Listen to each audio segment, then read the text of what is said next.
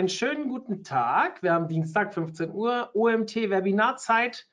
Heute mit einem weiteren Webinar zum Thema Matomo. Und Joachim, kann ich das so sagen? Es ist eigentlich so ein bisschen aufsetzend auf das, was du das letzte Mal gemacht hast? So in etwa, ja. Ja, also für die, die dabei waren beim letzten Mal, die werden vielleicht das eine oder andere, die Berührungspunkte sehen. Es ist aber auch ein alleinstehendes Webinar. Das heißt, diejenigen, die das erste nicht gesehen haben, die werden auch genug mitnehmen können. Das haben wir vorher schon so besprochen. Und ja, ist ein großes Thema aktuell. Matomo, für diejenigen, die da sind, die, ihr werdet alle wissen, um was es da geht. Es ist ja, die etwas Datenschutz, wie soll ich sagen, sicherere Variante zum Thema Google Analytics, ähm, wie du mir, glaube ich, immer gerne sagst. Ja. Und ich glaube, es ist ein Thema, also ich empfinde zumindest bei uns in der Agentur, dass immer mehr Anfragen zum Thema kommen, wie können wir Analytics ersetzen, was können wir machen und ich empfehle dann natürlich immer, sich mit Matomo auseinanderzusetzen und freue mich natürlich immer, wenn du dann bei uns bist und als Matomo-Experte Webinare bei uns hältst. Das ist jetzt dein zweites oder drittes Webinar? Drittes? Das dritte, das dritte zur äh, Webinar. Dritte das Webinar schon, letztes Jahr auch als Speaker beim OMT dabei gewesen, ähm, OMT-Botschafter. Also Joachim ist ein gern gesehenes Gesicht im OMT-Kosmos und ja, ich freue mich, dass du auch heute wieder dabei bist. Ähm, ach so, und Seminare machst du ja auch bei uns. Wir haben ja ein ganz tolles ja. Matomo-Seminar. Also für alle, die jetzt zuhören und sich nach dem Webinar sagen, das ist das Richtige für uns, wir würden uns aber gerne noch weiterbilden, könnt ihr auch mit mir oder äh, Joachim in Austausch gehen. Wir bieten dann allerdings zahlungspflichtige Seminare im Nachgang auch noch an. Ähm, vielleicht mal hier den kleinen Spoiler oder die kleine Werbeeinheit vor dem Webinar. So, und ja. das nächste direkt vor der Konferenz. Stimmt. Das heißt 11.11.? .11.? Nee. Ähm, nee, am, Tag da ist am 10.11. Also am wir 10. hätten noch einen Ruhetag vor der, vor, vor der Konferenz. Sehr cool. Mache ich die gleich die nächste, nächste Werbeeinheit Konferenz. Ich habe es im letzten Webinar schon gesagt, 12.11.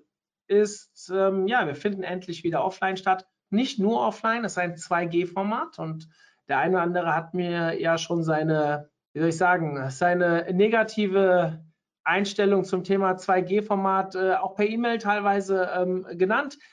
War für uns auch eine schwierige Entscheidung. Wir wollen eigentlich niemanden ausschließen, aber wir haben das Problem, sonst hätten wir gar nicht stattfinden können. Und wir haben uns gedacht, wir machen ein zweigleisiges Format, sodass diejenigen, die aktuell in das 2G-Format reinpassen, weil sie genesen sind, weil sie geimpft sind, die können auch vor Ort sein. Die, die aber es nicht können, sollen nicht ausgeschlossen werden. Die bekommen ein Online-Format an die Hand, wo wir auch schon ähm, sicherlich über 100 Teilnehmer am Ende haben werden.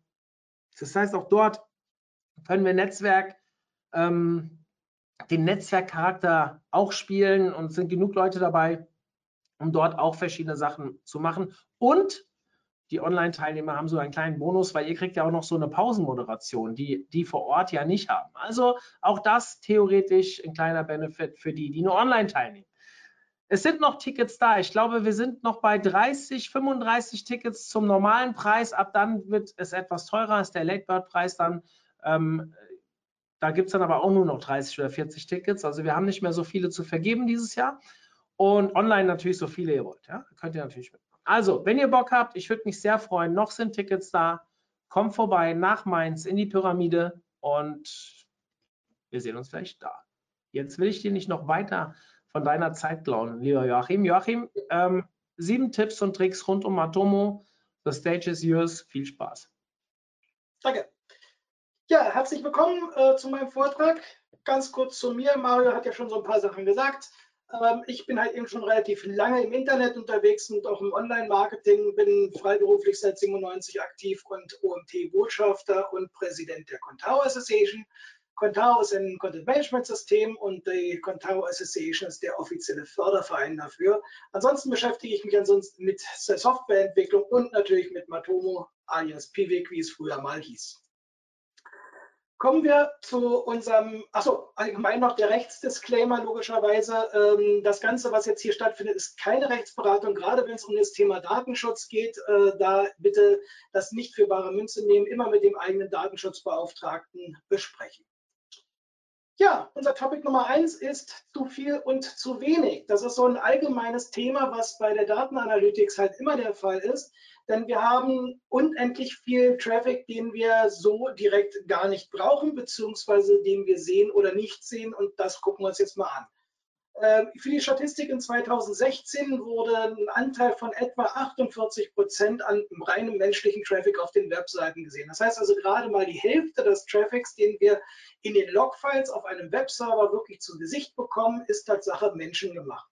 Ähm, rund 23 Prozent werden hier angegeben mit ähm, sogenannten unschädlichen Bots. Dazu zählt selber Google logischerweise, Bing und die ganzen anderen Suchmaschinen aber halt eben auch wir selber im Zweifelsfall, wenn wir mit Screaming Frog arbeiten oder Sistrix halt eben über die Seite läuft oder oder oder ein Zovi. Ähm, das heißt also, das sind die unschädlichen Bots, die wir direkt erkennen können, die halt eben auch nach bestimmten Regularien arbeiten, um die Seite durchzugehen.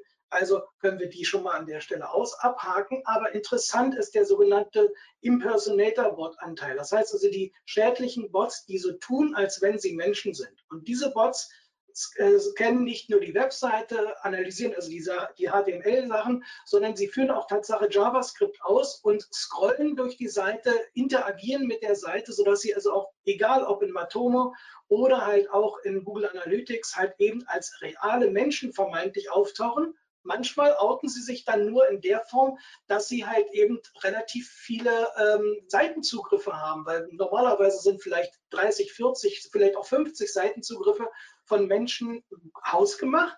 Der Rest kommt dann halt eben oder sind dann halt eben Bots, die halt eben dann teilweise auch die 1000 Seiten, die eine Webseite hat, dann durchscrollen.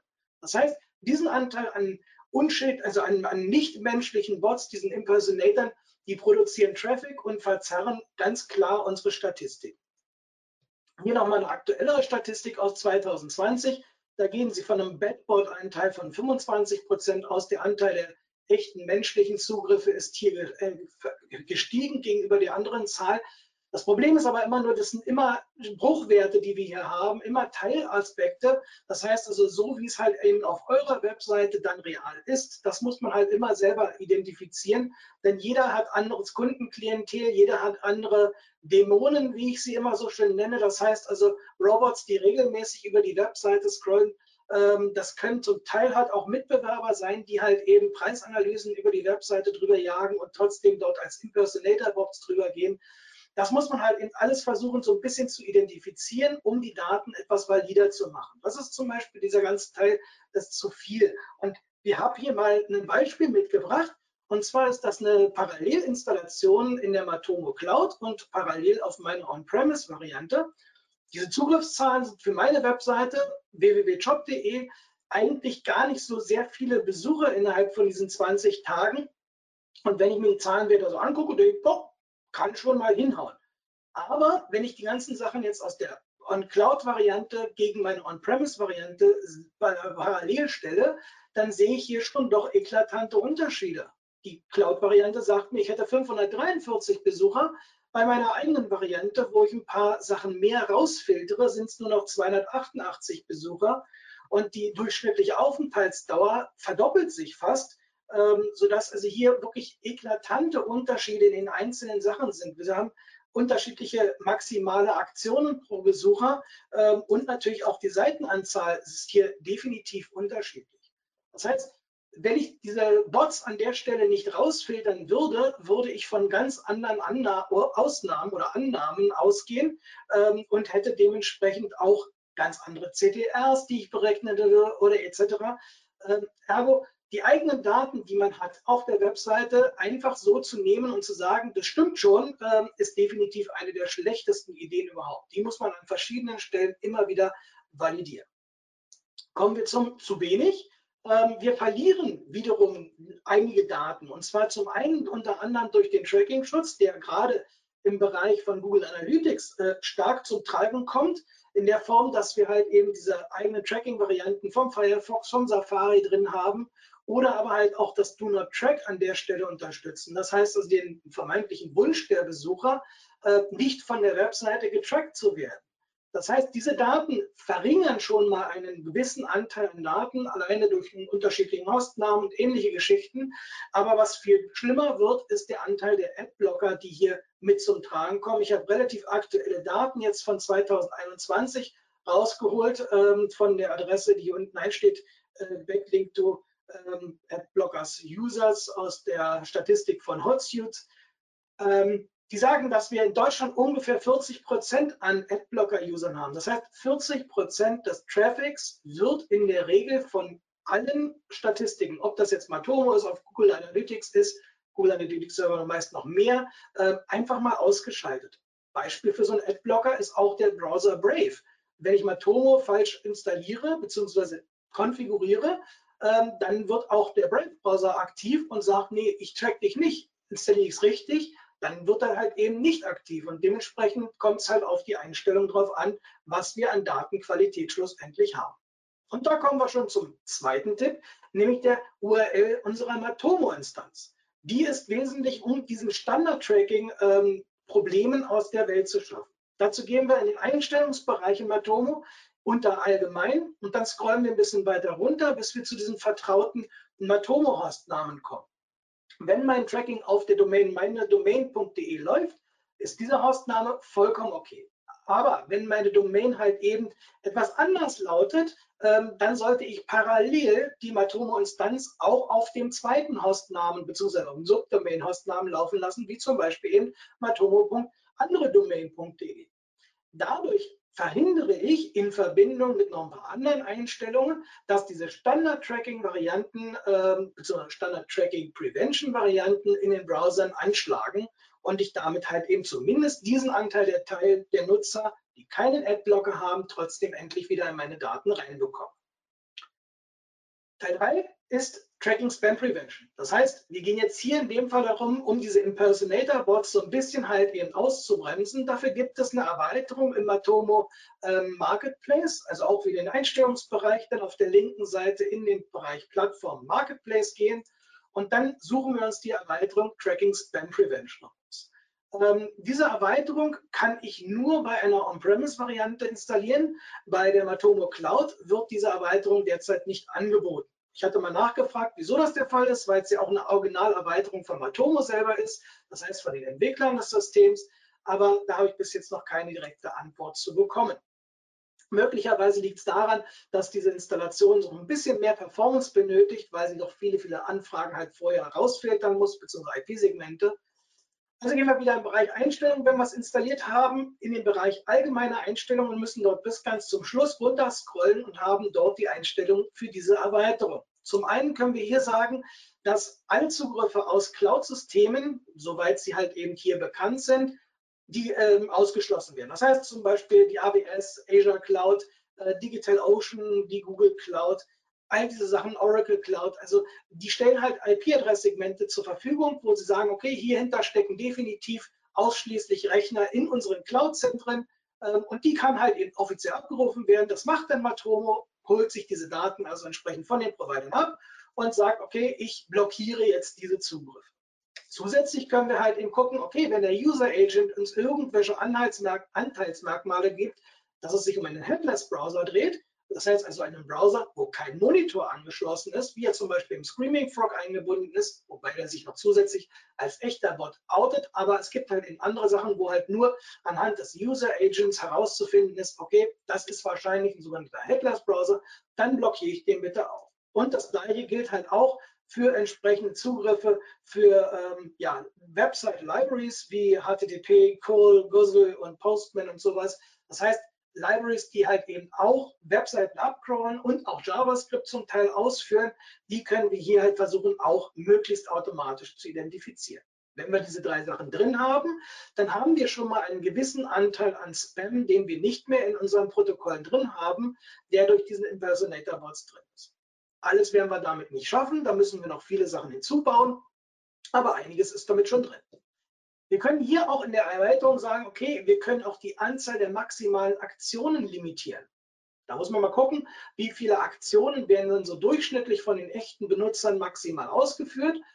Meistens sind das so um die 100, 150. Ich spreche hier von Aktionen, nicht von Page-Views. In dem Fall geht Matomo davon aus, dass ein Page-View eine Aktion ist. Aber auch wenn ich aber irgendwelche Events abfeuere, wie zum Beispiel Scrolltiefe, Lesezeitgeschichten oder Interaktionen bei, ähm, bei Bildgalerien oder ähnliches, das sind alles Aktionen. Und wenn ich diese Maximalanzahl dann blockiere, dann kann ich das halt eben darüber setzen und sagen, okay, meine meisten Kunden machen nicht mehr als 150 Aktionen. Ergo, wenn ein Benutzer da ist, der diese 150 Aktionen macht, dann wird zumindest da der Cup äh, draufgesetzt und keine weiteren Aktionen mehr von diesem Nutzer protokolliert. Hat den Vorteil, dass unsere Statistiken nicht komplett kaputt gemacht werden. Eine zweite Variante ist die Möglichkeit, ich kann Länder explizit ausschließen. Wenn ich ausschließlich im deutschsprachigen Bereich unterwegs bin, dann interessiert mich meistens Traffic aus den USA oder halt eben aus China, wo viele Bot-Zugriffe herkommen oder auch Schweden, halt mal gar nicht. Dann sage ich, okay, dann exkludiere ich halt eben diese Länder und sage bitte alles aus China, ignoriere mir an der Stelle. Auch das kann mir schon mal helfen, viel Traffic auf meiner Seite rauszuholen. Ich habe es aber teilweise bei Kunden auch schon andersrum gemacht, dass wir gesagt haben, uns interessieren ausschließlich die Kunden aus Deutschland, Österreich und der Schweiz. Also habe ich gesagt, okay, dann tracke mir bitte ausschließlich die Zugriffe aus diesen Ländern und siehe da, wir haben wirklich richtig viel Spam-Traffic, den wir auf der Seite haben, der die ganzen Daten einfach mal heftig verfälscht hat, gerade wenn es um die CTRs geht und äh, ähnliche Geschichten. Äh, und dann halt eben einfach mal sauber zu bekommen. Tracking Spam Prevention ist eine Erweiterung, die ich jedem nur ans Herz legen kann, wenn er eine On-Premise-Variante ist. Achtet aber bitte darauf, ob diese Installation möglicherweise unseren, euren Server noch ein bisschen zu sehr blockiert bzw. stresst, dass ihr dann entsprechend für äh, ja, größere Performance im Zweifelsfall sorgen müsst. Punkt 4 ist das Thema Datenschutz und Privatsphäre. Da bin ich im letzten Mal schon so ein bisschen drauf eingegangen und jetzt kommen wir da Ganze mal ein bisschen näher. Wir haben natürlich bei der Standardinstallation wieder dieser Einstellungsbereich, dann im Bereich Privatsphäre, die Datenanonymisierung. Standardmäßig wird diese Checkbox zur Anonymisierung der IP-Adresse aktiviert sein. Soweit, so schön. Aber jetzt haben wir darunter noch einen großen Block, wo wir verschiedenste Einstellungen machen können. Und da gibt es halt so ein paar Empfehlungen, die Matomo an der Stelle ausspricht. Aber die schauen wir uns jetzt mal ein bisschen im Detail an. Die erste Variante, das heißt Einbyte-Anonymisierung, ändert im Endeffekt die Variante so, dass uns der letzte Teil, die letzten 254 IP-Adressen im Endeffekt als Null zurückgegeben werden. Damit haben wir nur einen Anteil von potenziell 254 Benutzern, äh, die mit unterschiedlichen IP-Adressen unterwegs sind, die in, eine, in einen Topf geworfen werden. Sage ich es mal einfach so.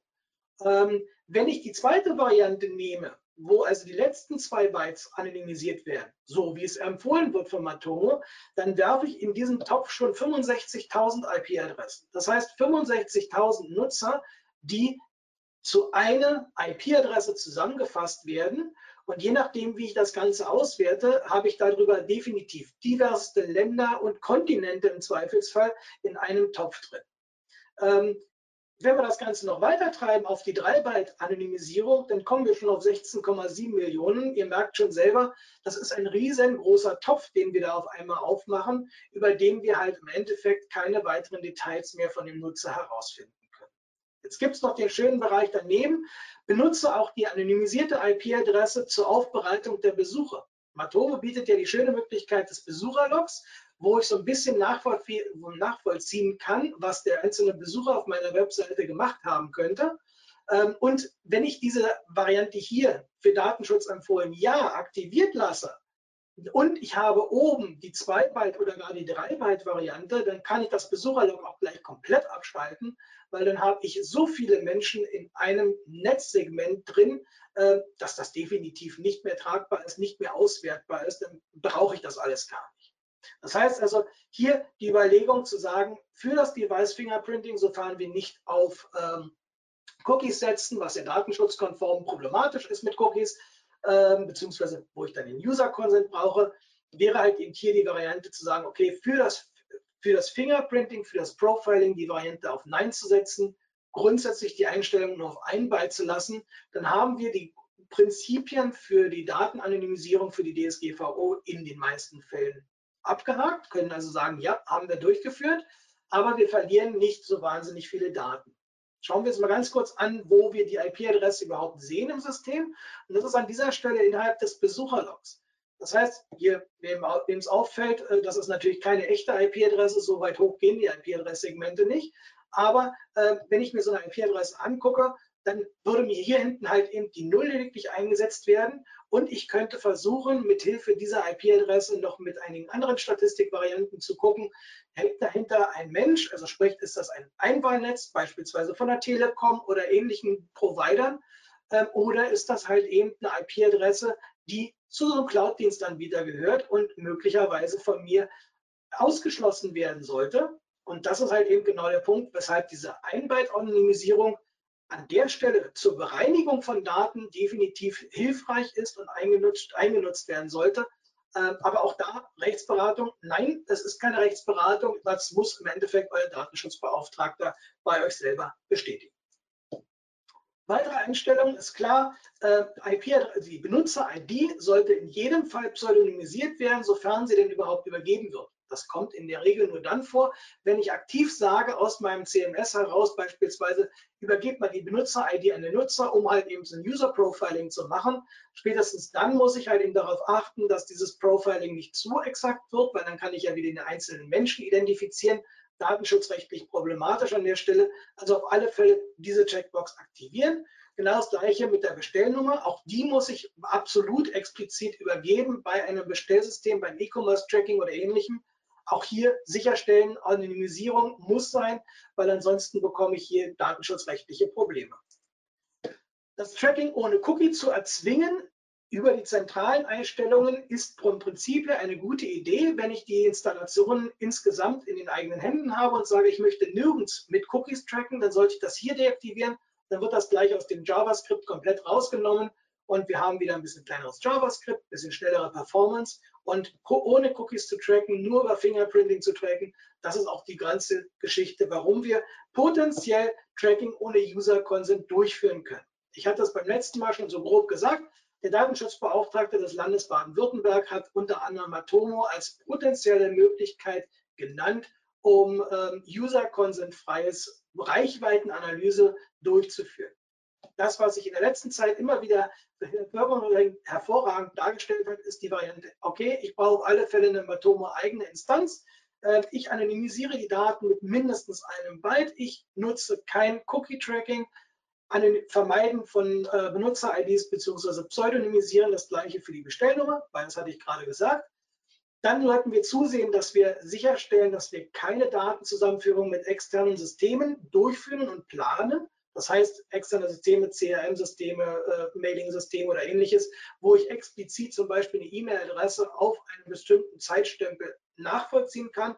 Das sollten wir definitiv vermeiden.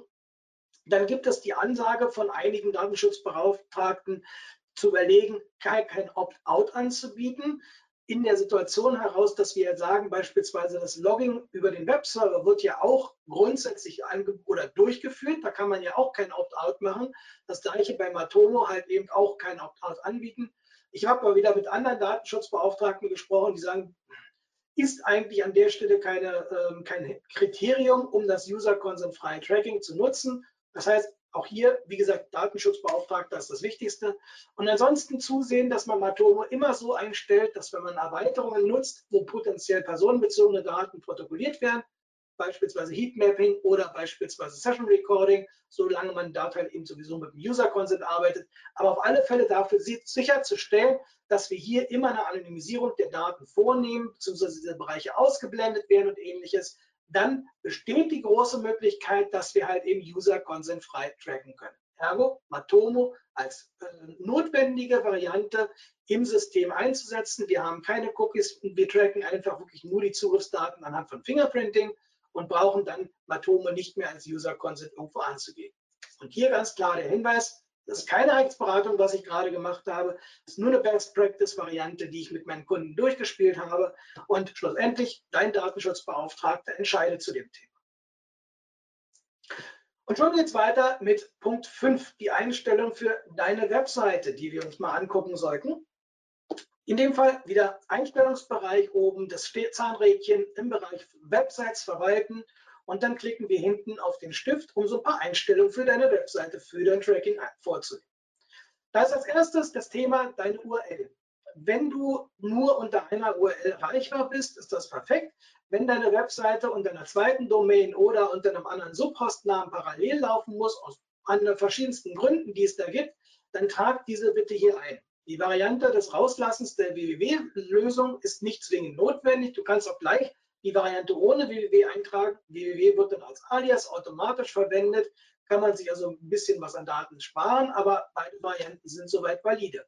Aber wir haben hier noch die schöne Möglichkeit, weitere Domains einzutragen, die eigentlich gar nicht unsere sind. Aber wenn wir zum Beispiel sowas wie PayPal oder Pretix oder äh, Pretix oder wie sie nicht alle heißen. Das heißt, Zahlungsdienstleister beziehungsweise andere Dienstleister, auf die wir den Kunden hinschicken zum Buchen, zum Bezahlen oder ähnliches, Stripe halt eben hinschicken, dann kommen die Nutzer ja von diesen Domains wieder zu uns zurück. Und im Zweifelsfall machen sie dann halt eben unsere Akquisition kaputt. Das heißt, woher der Benutzer kommt. Auf einmal haben wir in der Liste der Domains, woher die Besucher kommen, massenhaft PayPal drinsteht oder Stripe drinsteht. Wenn du die Domains hier einträgst, vermeidest du diese Sachen und hast dementsprechend saubere Daten wieder. Die Variante hier zeichnet Benutzeraktionen nur auf, wenn sie unter den obigen URLs sind. Ja, bitte aktivieren, weil wenn ihr das Ganze mit die Matoma-Instanz noch parallel beispielsweise auf einem Dev-Server installiert habt, wird automatisch verhindert, dass diese Daten, die auf dem Dev-Server erhoben werden, bei euch mit hier reinlaufen. Ergo definitiv eine gute äh, Idee, das zu installieren. Ähm, das weitere ist das URL-Fragment-Tracking. Das solltet ihr in der Regel deaktivieren, es sei denn, ihr habt einen Single-Pager, wo ihr mit Sprungmarken arbeitet und die einzelnen Sprungmarken, das heißt also diese Hashtag-Angaben, die oben in der URL sind, äh, dann wirklich benötigt. Ansonsten lasst diese Option einfach wirklich deaktiviert. Weitere Variante, ganz wichtige Geschichte, ignorierte IP-Adressen. Tragt dort bitte eure IP-Adressen von eurem äh, ja, LAN-Segment ein oder von dem äh, die offizielle IP-Adresse, wenn ihr eine feste IP-Adresse habt. Nutzt diese Möglichkeit, euren eigenen Traffic an der Stelle wirklich außen vor zu lassen. Ignorierte Parameter, ganz wichtige Geschichte.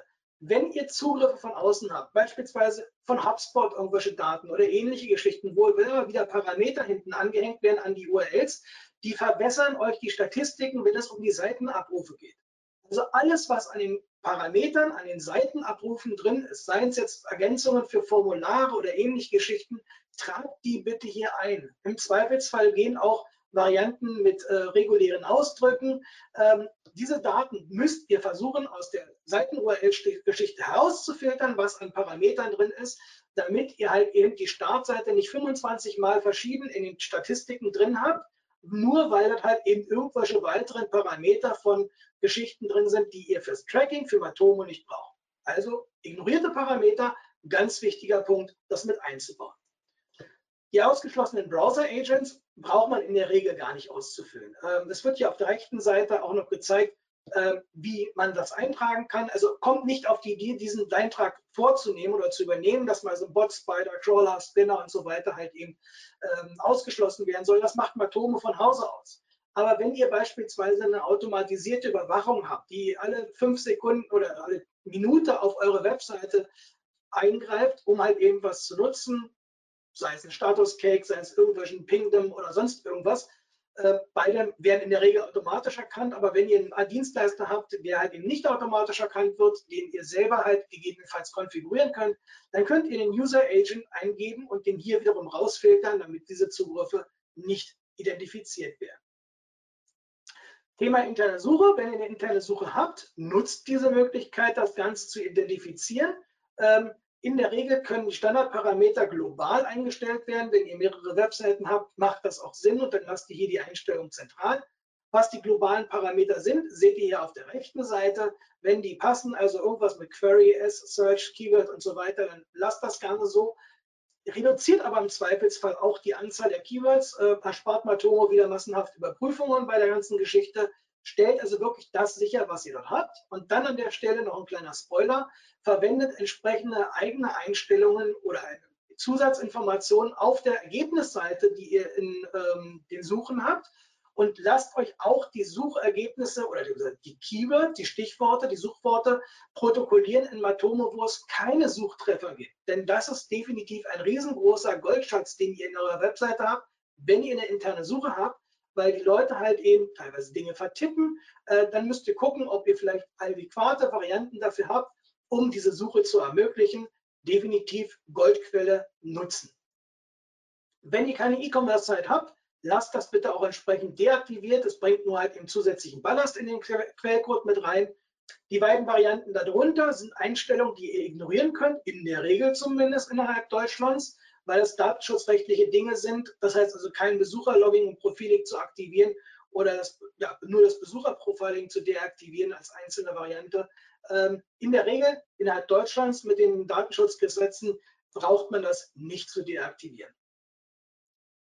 Soweit zu den Einstellungen zu eurer Webseite. Kommen wir zu den Punkt 6, Punkt 6 zu den persönlichen Einstellungen. Persönlichen Einstellungen, die ihr halt eben auch wieder logischerweise im Einstellungsbereich persönlich seht, äh, gibt es eine Sache, die ihr halt eben wissen müsstet. Das ist das Thema Benutzername. Der Benutzername kann nicht geändert werden. Also wenn ihr den Benutzernamen mal ändern wolltet, müsst ihr euch einen neuen Nutzer anlegen und den alten löschen. Den Namen direkt löschen oder ändern geht halt nicht. Achtet hier immer darauf, je nachdem, wie, wann ihr die Installation gemacht habt, dass ihr in eurem 24-Stunden-Zeitfenster seid. Ansonsten sehen die Daten zum Teil ein bisschen komisch aus. Das werdet ihr aber eh feststellen. Aber das ist eine Einstellung, die ihr halt innerhalb eures eigenen Profils machen müsst.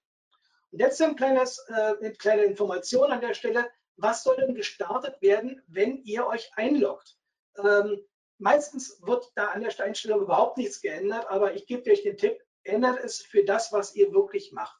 Habt ihr mehrere Webseiten, dann könnt ihr die Startseite nutzen, dass ihr sagt, alle Dashboards anzeigen. Das heißt, ihr kommt hier auf diese Seite, wo alle Webseiten untereinander aufgelistet werden, die ihr habt und könnt halt eben wunderbar sehen, äh, was sich auf den gesamten Seiten irgendwie getan hat. Das ist nur die Einstellung für den Start. Das heißt, wenn ihr euch einloggt, was seht ihr als allererstes? Denn das ist ja schlussendlich das, was euch am wichtigsten sein sollte. Wenn es alle Webseiten sind, ihr mehrere Webseiten überprüft, nutzt diese Einstellung. Ansonsten die Standardvariante für eine Webseite und dort könnt ihr halt eben auch in dem Fall auswählen, für welche Webseite. Vorausgesetzt natürlich, ihr habt mehrere Webseiten, die ihr in Matomo trackt. Also Startseitenaufruf nach dem Login hier einstellen und das gleiche gilt für den Zeitraum. Standardmäßig steht dieser Zeitraum, je nachdem wann ihr die Installation durchgeführt habt, auf gestern. Soweit schön. Wenn ihr täglich reinguckt, ist das ein wunderbarer Zeitraum, um für euch erstmal die ersten wichtigsten Daten rauszuholen. Aber in der Regel guckt ihr nicht täglich rein. In der Regel guckt ihr vielleicht wöchentlich rein oder gegebenenfalls bloß einmal im Monat. Dann ändert bitte den Zeitraum, den ihr hier habt. Nehmt die vergangenen sieben Tage, nehmt die vergangenen 30 Tage oder aber halt eben äh, den, letzten, aktuellen Monat oder die, die aktuelle Woche oder ähnliches. Aber lasst nicht diese Standardeinstellung. Es hilft euch, dass ihr einfach beim Login sofort ein Zeitfenster habt, wo ihr auf einen Blick mehr Daten seht, als ihr es habt wenn ihr eine Webseite mit extrem viel Traffic habt, mag täglich wirklich gut sein, wenn ihr täglich reingeht. Ansonsten ändert diesen Zeitraum. Hilft euch bei der Übersicht gleich am Anfang. Denn das erste ist immer das, was an der Stelle wichtig ist und was man halt sieht. Kommen wir aber später noch drauf. Punkt 7, und damit sind wir eigentlich schon fast am Ende, aber nur fast. Der Punkt 7 splittet sich schon mal in mehrere Teile auf. Denn die empfehlenswerten Erweiterungen, die wir haben, haben wir uns schon gerade angeguckt. Eine, das ist die Tracking Spam Prevention. Halte ich für sehr effizient, um eure Datenqualität zu steigern. Das zweite ist die Marketing Campaigns Reporting. Ähm, das ist eine Erweiterung, die sollte eigentlich wirklich bei jeder Installation drin sein, weil die Standardversion zur Erkennung von Kampagnen ist definitiv eingeschränkt. Die dritte Variante ist das Custom Alerts. Custom Alerts hilft euch sehr bei den Daten, die ihr halt eben erfasst, um zu prüfen, ob Matomo sauber funktioniert. Was das ist, zeige ich euch gleich. Das Referrals Management ist eine weitere Erweiterung, die ich definitiv euch ans Herz lege, weil die Erkennung von Suchmaschinendiensten und ähnlichen sozialen Netzwerken ist in Matomo grundsätzlich natürlich eingebaut, aber kann verbessert werden. Und mit dieser Erweiterung tut ihr genau das. Das heißt also, die Erkennung von externen Suchsystemen oder Seiten wird hier drüber äh, verbessert. Solange ihr nicht nur Kunden aus Google und Bing habt, äh, hilft das manchmal sehr. Den Device Detector Cache, das ist eine Erweiterung, äh, die definitiv in jede Installation meiner Ansicht nach reingehört, denn der Device Detector sorgt dafür, dass anhand des Browser Agents oder User Agent Strings, der Browser und das Betriebssystem und all die ganzen Geschichten identifiziert werden.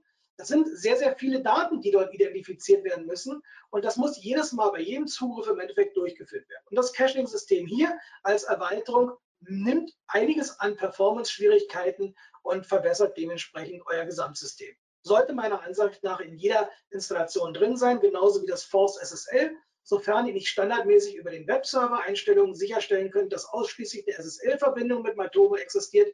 Diese Erweiterung stellt das sicher, klein, kurz installiert, fertig. Wir gucken uns jetzt ein paar Erweiterungen nochmal im Detail an, und zwar erstmal das Marketing Campaign Reporting. Normalerweise, wenn ihr Matomo installiert, sieht das Ganze im Bereich Kampagnen so aus. Ihr habt also nur die Installation für die Kampagnen, Namen und für die Suchbegriffe.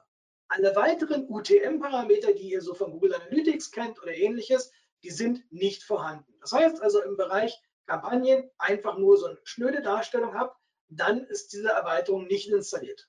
Habt ihr die Erweiterung installiert, sieht das Ganze schon so aus. Ihr habt die Differenzierung zu den Suchbegriffen für Kampagnen, Medien, Herkunftsseiten, etc. Die ganzen Parameter, die ihr zusätzlich halt eben noch nutzen könnt, ähm, sind halt eben hier mit drin. Und was ist der genaue Unterschied an der Stelle? Klar, ohne, ohne das Plugin haben wir ausschließlich die Kampagne und den Suchbegriff in den Zugriffsdaten. Mit dem äh, Plugin bekommen wir noch die Möglichkeit, die NTM Source oder UTM Source zu nutzen. Das Medium, äh, Inhaltsbeschreibungen, Gruppierungen, Platzierungen und die Kampagnen-ID. Das sind alles Parameter, die ihr ansonsten gar nicht in Matoma erfassen könnt. Ergo, diese Erweiterung zu installieren, ist, wenn ihr mit Kampagnen arbeitet, eigentlich ein definitives Must-Have. Wichtig, wenn ihr diese Erweiterung installiert und ihr habt schon eine Erweiterung oder habt schon eine längere Datenbasis zur Verfügung, macht bitte das Datenbank-Update, was dafür notwendig ist, über die Kommandozeile. Äh, das kann gegebenenfalls fünf, sechs Minuten dauern, bis die Datenbank angepasst ist. Das hängt davon ab, wie viele Jahre möglicherweise an Daten in eurem System drin ist. Also lasst das wirklich jemand machen, der äh, Ahnung von der Matoma-Instanz hat, weil wenn ihr das halt eben über den Browser macht, ganz einfach dicky bunti, dann kann euch das die Datenbank kosten und äh, dann ist definitiv schwierig, das System wieder in den Start zu bekommen. Also Vorsicht bei der Installation. Die zweite Erweiterung, die ich mir angucken möchte mit euch, ist das Thema Custom Alerts. Warum sind die individuellen Alarme interessant? Ganz einfach, wir haben im linken Bereich persönlich dann die Möglichkeit, ähm, ein paar Einstellungen vorzunehmen, und zwar Alarmierungen vorzunehmen, zum Beispiel über den, Tages, über den Tageszeitraum in Verbindung, ich möchte gerne eine E-Mail geschickt bekommen und was kann ich mir da einstellen? Ich kann mir sagen, zum Beispiel, ich nehme mir den Besucherüberblick, möchte die Anzahl der eindeutigen Besucher haben und wenn diese kleiner ist als ein entsprechender Schwellwert, dann soll mir Matomo bitte automatisch für morgens eine E-Mail schicken. Wozu brauche ich das? Wenn ich tagtäglich in Matomo reingucke, ist es kein Problem. Wenn dort in irgendeiner Art und Weise Tracking-Probleme existieren, werde ich diese sofort finden, weil auf einmal sieht die Kurve nicht mehr so aus, wie sie aussehen sollte. Tracking-Probleme können diverseste Natur sein. Irgendwie ist Tra das Tracking-Skript rausgefallen. Oder aber die, das äh, Matomo steckt hinter einer Firewall und die Firewall-Regeln st äh, stimmen nicht mehr und dementsprechend laufen gar keine Daten ein. Es gibt so viele unterschiedliche Varianten, die man gar nicht so auf dem Schirm hat, die man nicht mitbekommt, wenn man nicht tagtäglich in dem System drin ist. Wenn ich tagtäglich im System zum Beispiel mindestens 150 oder 1000 Besucher drin habe, dann ist es gut zu sagen, okay, ich stelle hier mal den Wert ein, etwa 20 Prozent unter dem, was ich als Schnitt habe, also bei 1000 Besuchern vielleicht auf den Wert von 800 einzustellen. Da bin ich sicher, dass ich nicht jeden Tag mit dem System äh, genervt werde, nur weil ich jetzt 50 Benutzer weniger habe, als halt der normale Schnitt ist. Ähm, aber kann ich auch einstellen, dann habe ich zumindest öfter mal die Kontrolle, ob mein Alarmierungssystem auch funktioniert. Ich werde hingewiesen, wenn diese Werte so extrem unterschritten werden. Und das ist halt etwas, was wirklich Gold wert ist, denn nichts ist bescheidener als eine Matomo-Instanz, die über Monate hinweg nichts trackt, nur weil man gerade mal nicht reingeguckt hat. Man bekommt es ja nicht mit, wenn man selbst auf der Webseite von eurem Unternehmen unterwegs ist. Ähm, ihr bekommt ja nicht mit, ob das Tracking funktioniert oder nicht. Also Custom Alerts definitiv eine super gute Idee. Und wir haben hier nahezu alle Metriken zur Verfügung, die wir hier auswerten können. Und das, was für euch wichtig ist, ähm, beispielsweise werden halt auch Mobilnutzer mindestens so und so oft getrackt oder ähm, werden halt eben Nutzer aus dem und dem Land tauchen die eventuell auf. Oder ähm, ich kann auch hier sagen, beispielsweise ein Negativ-KPI wäre ja auch die Variante, wenn ganz doll viele Webseitenzugriffe existieren, die eine Fehler 404-Meldung bringen. Dann ist irgendetwas nicht richtig eingestellt, möglicherweise interne Linksdefekt oder externe Geschichten halt eben, die massenhaft zuschlagen. Also auch hier möglicherweise ein Customer Alert einrichten, habe ich schon öfter gemacht. Oder Ladezeiten. Auch die Ladezeiten werden ja von Matomo überwacht. Das heißt, ich kann jetzt hier sagen, wenn also regelmäßig die Ladezeiten über fünf Sekunden sind, laut den Statistiken von Matomo, dann möchte ich darüber bitte jeden Tag informiert werden, weil dann ist irgendetwas krumm und schief in meiner Webseite. Also Custom Alerts definitiv ein Must-Have meiner Ansicht nach neben dem Marketing Campaign Reporting. Kommen wir zur dritten Erweiterung, die ich hier an der Stelle noch vorstellen möchte. Das ist das Referral Management. Ähm, nur ganz kurz erwähnt, dann kommen wir im Bereich System eine neue Einstellung für die Suchmaschinen und sozialen Netzwerke. Hier habe ich die Möglichkeit, weitere eigene Systeme zu installieren. Das heißt, wenn ich mit einem bestimmten Partner zusammenarbeite, der mir die Daten auch mit Query Strings rüber schickt, kann ich das hier eintragen und das selber in den Bereich der Suchmaschinenidentifizierung bringen, mit der Identifizierung, was für Suchbegriffe denn halt eben übertragen wurden wunderbare Möglichkeit, aber es bringt vor allem viel mehr Erkennung äh, für bestimmte soziale Netzwerke, die standardmäßig in Matomo nicht mit drin sind. Und da die Erweiterung auch von einem Entwickler aus dem Core-Team von Matomo ist, definitiv meiner Ansicht nach auch ein Must-Have. Damit wären wir jetzt fast durch, aber ich habe gesagt, 8 plus, äh, 7 plus ähm, Vorträge bzw. Tipps und Tricks und deswegen kommen wir noch zum Punkt 8 an der Stelle. Das ist dein Dashboard. Das Dashboard ist der Punkt, an dem du startest und das sollte für dich die heilige Quelle sein, die du für dich bitte anpasst. Das Standard-Dashboard, so wie wir es jetzt hier gerade sehen, das sehe ich so häufig bei den Nutzern da draußen, dass mir schon gruselt. Ganz ehrlich, was braucht ihr denn bitte stehen die Informationen über die Echtzeitbenutzer direkt auf der Webseite, wenn ihr eingeloggt seid? Das ist etwas, das interessiert an der Stelle nicht, weil was aktuell auf der Seite ist, kann ich mir im Zweifelsfall im Bereich Besucher mit dem Echtzeit-Login angucken. Dann kann ich gerne davor sitzen, Däumchen drehen und mir das Ganze kinomäßig angucken, was da halt eben aufflackert oder auch nicht. Aber auf der Startseite, auf dem Dashboard, ganz ehrlich, kurz rübergehen, auf das X drücken, weg ist das Ding. Das gleiche gilt für das Willkommensvideo und für andere Dinge, die auf der Startseite sind. Customisiert, individualisiert euch euer Dashboard auf der Startseite. Und ein kleiner Trick an der Stelle noch oder ein Tipp an der Stelle, haltet es so klein, wie ihr es auf dem ersten Blick auf, dem, auf eurem Bildschirm sehen könnt. Nehmt nicht alles drauf, was ihr könnt. Legt dann lieber andere Dashboards an und wie wir das machen, gucken wir uns jetzt an. Ihr habt hier oben die Möglichkeit, auf Dashboard zu klicken. Und wenn ihr das tut, öffnet sich so eine schöne große Dialogbox mit im oberen Teil massenhaft Widgets, die ihr auswählen könnt. Einige sind schon auf der Seite drauf, schmeißt die runter, die ihr nicht braucht und dann verwendet ausschließlich die Widgets, die ihr haben wollt. Ähm, guckt auch ein bisschen durch, spielt mal ein bisschen durch, was für Widgets es gibt. Nahezu alle Reporte, die ihr auf der linken Seite habt, ähm, seht ihr hier als Widgets, könnt ihr hier raufziehen. Nutzt aber wirklich nur das, was für euch elementar und sinnvoll ist. Ähm, denn jeder Zugriff, den ihr als Widget anlegt, wird von Matomo erstmal ausgewertet. Es müssen parallele Requests an Matomo gemacht werden. Und wenn ihr hier ein Widget-Dashboard habt mit 30, 40 Widgets äh, und irgendwelche anderen Nutzer wollen zeitgleich in Matomo eine Statistik machen, die werden definitiv allesamt dicke Backen machen, weil euer Matomo-Server an der Stelle richtig gestresst wird.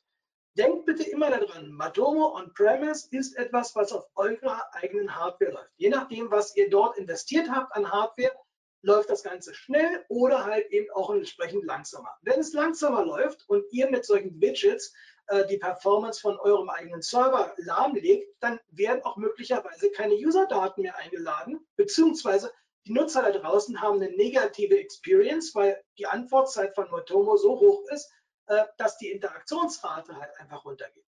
Also nutzt die Möglichkeit und denkt daran, Matomo ist eure eigene Hardware beschränkt euch auf die Widgets, die wirklich für euch wichtig sind und erstellt im Zweifelsfall lieber zusätzliche äh, Dashboards. Ihr könnt beliebig viele Dashboards erstellen.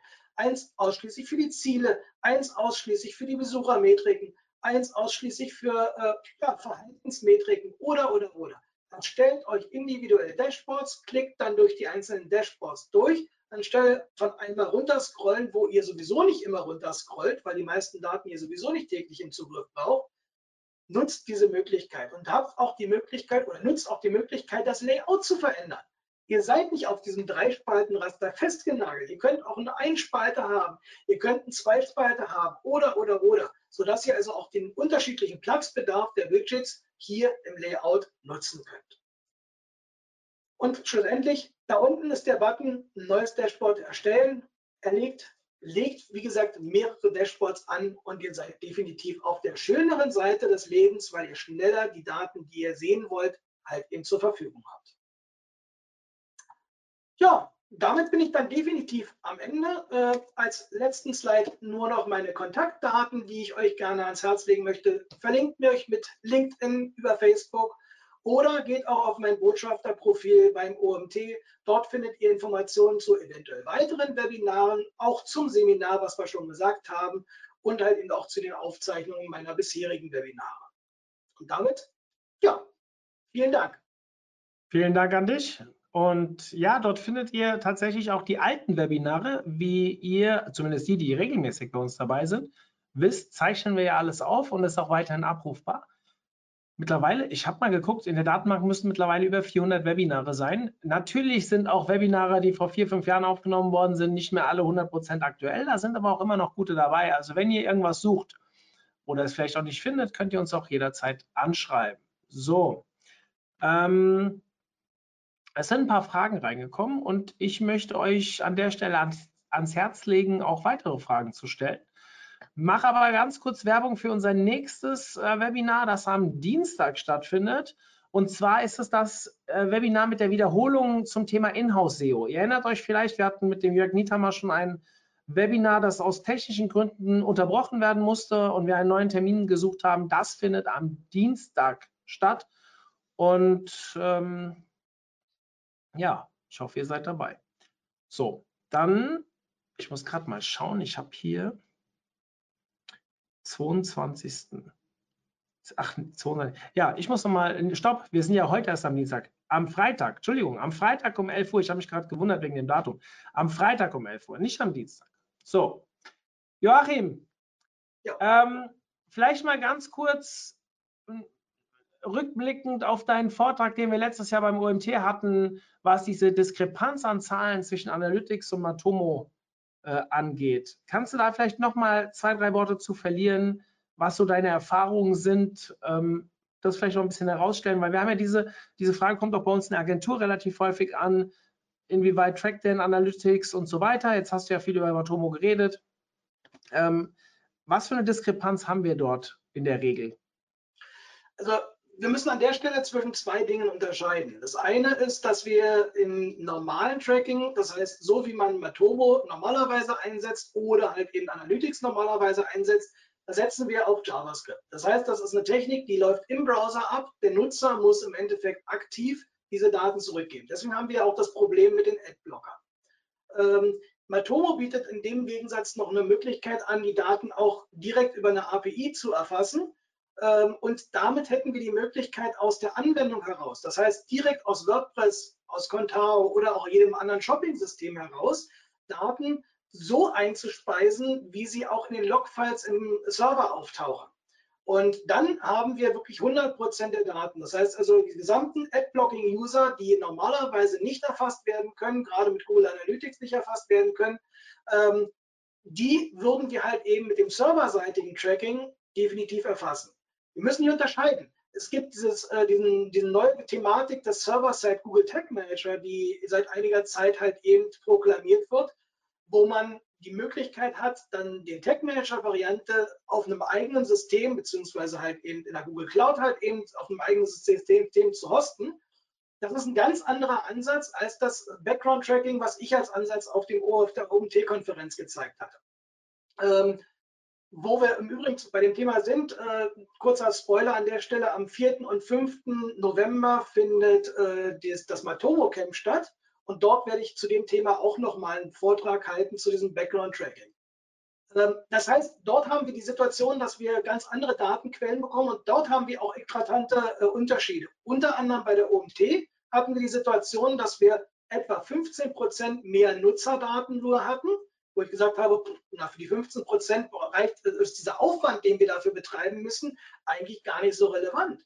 aber wir hatten an der Stelle bis zu 80 Prozent mehr an Page-Views. Das heißt also, die Benutzer, die im Adblocker eingesetzt haben, sind sehr aktiv auf der OMT-Plattform gewesen, so wie ich es auf noch keiner anderen Plattform gesehen habe. Das heißt, die Aktivitäten, die die Benutzer auf der Seite gemacht haben, die ja schlussendlich dann auch darauf einzahlen, ob halt eben beispielsweise bestimmte Ziele erreicht werden, die Haltezeit von den Nutzern auf der Seite groß ist oder ähnliches, das können wir dann halt eben mit dem Background-Tracking besser erfassen. Und da haben wir eklatante Unterschiede. Jetzt seit einiger Zeit bekommen wir teilweise bis zu 20 Prozent, teilweise bis zu 30 Prozent unterschiedliche Werte zwischen Matomo als äh, On-Premise-Variante mit einem eigenen Domainnamen in Verbindung mit äh, cookielosem Tracking gegenüber dem Tracking mit Google Analytics, weil dort halt eben schon diese Standard-Tracking-Varianten von Safari und Firefox schon greifen und den Nutzer halt eben einfach mal außen vor behalten. Passiert im Übrigen auch bei Matomo, wenn ich den Hostnamen falsch setze und mit Cookie-Tracking bearbeite. Das heißt also, auch da sind wir vor der Thematik nicht gefeit. Wir müssen es richtig einstellen. Und das sind die grundlegenden Geschichten, was diese Tracking Prevention Geschichten angeht vom Browser oder Browser Blocking Prevention besser gesagt, ähm, die wir halt eben mit Matomo ein Stück weit besser hinbekommen. Aber Adblocker zählen an der Stelle noch im Gegen raus. Mhm. Danke für die ausführliche Antwort. Dann habe ich eine Frage hier von einer Userin bekommen. Wenn ich zum Beispiel einen Shop auf einer Subdomain habe, wo sollte ich diese zweite Domain wo sollte ich diese zweite Domain eintragen unter Einstellungen, also meinedomain.de und shop.meinedomain.de? Wie analysiere ich diese beiden Seiten am besten? Danke. Ähm, wenn du einen separaten Shop unter einer Subdomain hast, würde ich dafür eine komplett eigene Website anlegen ähm, und den Shop und die äh, normale Webseite als eigenständige Webseiten tracken. Parallel in beiden Profilen beide Hostnamen mit eingeben, damit halt eben die Übertragung der Daten ähm, ja, nicht verbessert werden. Es sei denn, der Shop ist mehr oder weniger direkt in die Domain eingebunden. Da müsste man sich das aber direkt angucken. Und zusätzlich dann eine kostenpflichtige Erweiterung, das sogenannte Roll-Up-Reporting von Matomo nutzen, wo ich dann wiederum beide Datenquellen, beide Webseiten in eine Datenquelle sozusagen virtuell zusammenfasse. Aber ich habe die bessere Möglichkeit, den Shop individuell zu interpretieren, weil die URL-Struktur wird ja ganz anders sein als die URL-Struktur auf der Webseite. Und wenn ich das beides in ein Website-Profil reinpacke, komme komm ich da mit Sicherheit mit den Analysen so ein bisschen durcheinander. Ähm, bei mir geht natürlich sofort eine Alarmglocke an als SEO, wenn ich höre, dass ein Shop dann unter einer Subdomain eingebunden wird. Das sollte man grundsätzlich mal überlegen. Es gibt so Fälle, wo das Sinn macht. Also ich kann da immer im eigenen Beispiel erzählen, dass unser Agenturfinder läuft auch unter einer Subdomain weil wir dort relativ viele Seiten relativ schnell in den Index gepustet haben und äh, sehr wahrscheinlich dadurch eine Abwertung äh, bekommen haben. Ähm, sah wahrscheinlich für Google nach zu vielen dünnen Inhalten aus. Als wir es aufgehoben haben, sind wir wieder die Rankings nach oben gesprungen. Ähm, wobei das ja immer so ein bisschen verschwimmt, auch mit anderen Maßnahmen, die zur selben Zeit passiert sind. Da gab es so zwei, drei Sachen, wo wir uns nicht ganz sicher waren, ob die ausschlaggebend waren. Aber Subdomain ist halt für Google physisch eine andere Domain. Gell? Und wenn ihr auf eurer Hauptdomain eine gewisse, keine Ahnung, Link-Juice, Linkstärke habt, wenn ihr dort eine gewisse Brand Awareness auch bei äh, Google habt und dann auf einmal einen Shop auf der Subdomain macht, dann kann es halt sein, dass ihr da wieder relativ weit von vorne beginnt und nicht von der Stärke profitiert, die auf der Hauptdomain schon unterwegs ist. Und da sollte man sich das Fall für Fall anschauen. Wir haben ähm, in den meisten Fällen immer große Uplifts gehabt, wenn wir den Shop dann direkt auf der Domain mit eingebunden haben. Ich sage immer, vorsichtshalber muss man sich erstmal anschauen. Aber wenn ich jetzt äh, statistisch mir angucke, ist es meistens so, dass es mehr Sinn macht, das in die Domain zu integrieren. So, also eher als Verzeichnis und nicht als ähm, Subdomain. Aber gut, das ist ein Fall für sich, hat eigentlich nicht viel mit dem Webinar zu tun, aber ich krieg beim, kennst du das, wenn du so, sowas hörst und die Frage geht eigentlich um was anderes, aber da gehen sofort 20 Alarmglocken in deinem Kopf an. Ähm, deswegen wollte ich es einfach kurz dazu sagen. So. Ähm, kannst du noch mal darauf eingehen, also die Frage kommt von einem User, wie das Tracking ohne Cookies grundsätzlich funktioniert. Also jetzt natürlich, da könnte man einen eigenen Vortrag daraus machen, glaube ich, aber hatten wir, glaube ich, auch schon einen dazu. Ähm, aber vielleicht so in ein paar wenigen Worten mal abgehandelt. Also grundsätzlich folgt das äh, Tracking dann über ein sogenanntes digitales Fingerprinting. Dieses Fingerprinting basiert darauf, dass äh, das System sich verschiedenste Merkmale anguckt, wie die IP-Adresse wird mit eingezogen, aber halt eben auch der User Agent String. Es wird gegebenenfalls versucht, einen sogenannten Digital Canvas zu erzeugen. Das heißt, so ein minimales Skript, was versucht, irgendwie innerhalb des Browsers eine Linie zu zeichnen. Und anhand dieser Informationen, wie lange diese Linienzeichnerei in deinem Browser funktioniert oder gebraucht hat, wird halt eben ein sogenanntes Benutzerprofil angelegt, ähm, dieser digitale Fingerprint. Matomo verwendet diesen Fingerprint, der immer eindeutig ist, in Verbindung mit einem Salt, der immer um Mitternacht auf dem Server ausgetauscht wird. Und damit verhindert es, dass der ein und derselbe Benutzer mit ein und derselben Identifikation am nächsten Tag als identischer Nutzer wiedererkannt wird. Das heißt, um Punkt Mitternacht wird das Ding ausgetauscht. Ein Nutzer, der um 23.59 Uhr auf der Seite ist, ist um 0.01 Uhr ein anderer Besucher. Ähm, und damit wird verhindert, dass halt eben wirklich ein Benutzer-Profiling erfolgt, wie wir es normalerweise mit Cookies haben, und an der Stelle sind wir dann wiederum DSGVO-technisch konform und können halt eben ohne User-Consent arbeiten. Eine Frage kam noch rein, also auch für euch. Wir haben noch fünf Minuten Zeit, das heißt, reicht vielleicht auch noch für zwei Fragen. Wenn ihr noch eine habt, schießt sie gerne in den Chat. Hab mehrere Heatmaps angelegt. Screenshots werden gemacht, jedoch sind die Samples sehr gering. Was kann der Grund sein? wahrscheinlich ist deine Samplingrate auf der Standardeinstellung. Wenn du relativ wenig Besucher hast und du eine Samplingrate von 5% hast, ich glaube, das ist die regelmäßige Standardeinstellung, dann musst du dir überlegen, 100 Besucher bedeuten, dass also maximal von 5 Besuchern halt eben die Daten gesampelt werden. Ergo, wenn du eine sehr geringe Besucherfrequenz auf der Seite hast, stell das Sampling auf 100 und dann hast du halt eben auch deine Daten. Und wenn du dann halt sagst, ich möchte halt eben 1000 Besucher haben, dann hast du wirklich von 1000 Besuchern innerhalb kürzester Zeit dann halt eben auch dein Sampling zusammengestellt. Aber be careful, Heatmap Recording ist definitiv ressourcenintensiv. Ja, also wir nutzen Hotjar dafür regelmäßig. Wir haben das früher immer einfach so auf der Plattform gelassen und aktiviert gelassen und äh, irgendwann habe ich mich gewundert, dass die Seite so langsam war und äh, am Ende war es Hotjar. Also Hotjar ist definitiv ein Performance-Killer. Die werden da auch besser drin, muss man ganz klar sagen. Da merke ich schon, dass das Team von Hotjar auch daran arbeitet. Aber langsame Seite kann perspektivisch zu Rankingverlusten führen. Ja? Da müsst ihr äh, aufpassen. Ihr solltet das immer nur so lange angeschaltet haben, wie ihr auch Daten sammelt. Und wenn ihr, ich gehe sogar noch weiter, wenn ihr es nicht mehr äh, braucht und ausschaltet, ich würde es sogar deinstallieren für die Zeit, wo ihr es nicht benutzt. Ja. Ähm, auch wenn es dann in dem Moment nicht feuert, ist es trotzdem eine Belastung im System. Also Tipp von meiner Seite, äh, ich würde nicht sagen, dass wir es äh, teuer bezahlt haben, weil die Ranking-Verluste konnte ich noch nicht wahrnehmen damals, aber ihr wisst, wie es ist. Eine schnelle Seite ist halt einfach geiler, gell?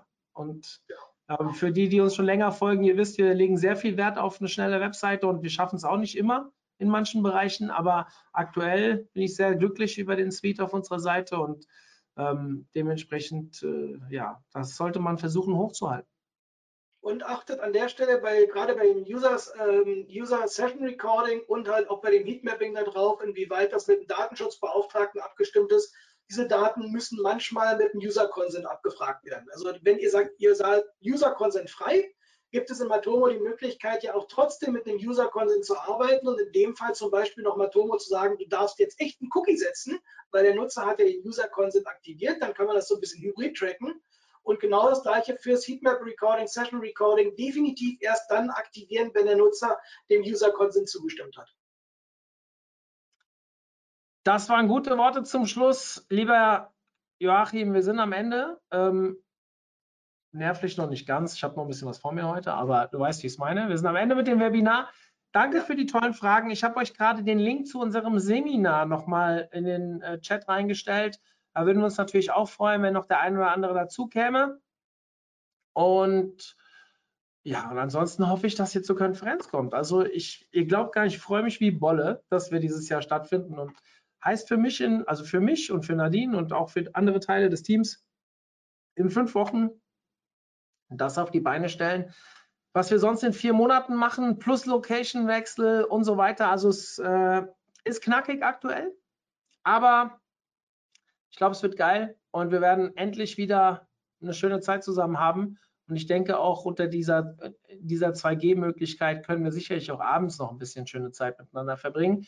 Ähm, ja, und hoffe, der eine oder andere nutzt es. Also in diesem Sinne, hoffentlich bis zum 12.11. oder vielleicht schon vorher in Joachims Seminar.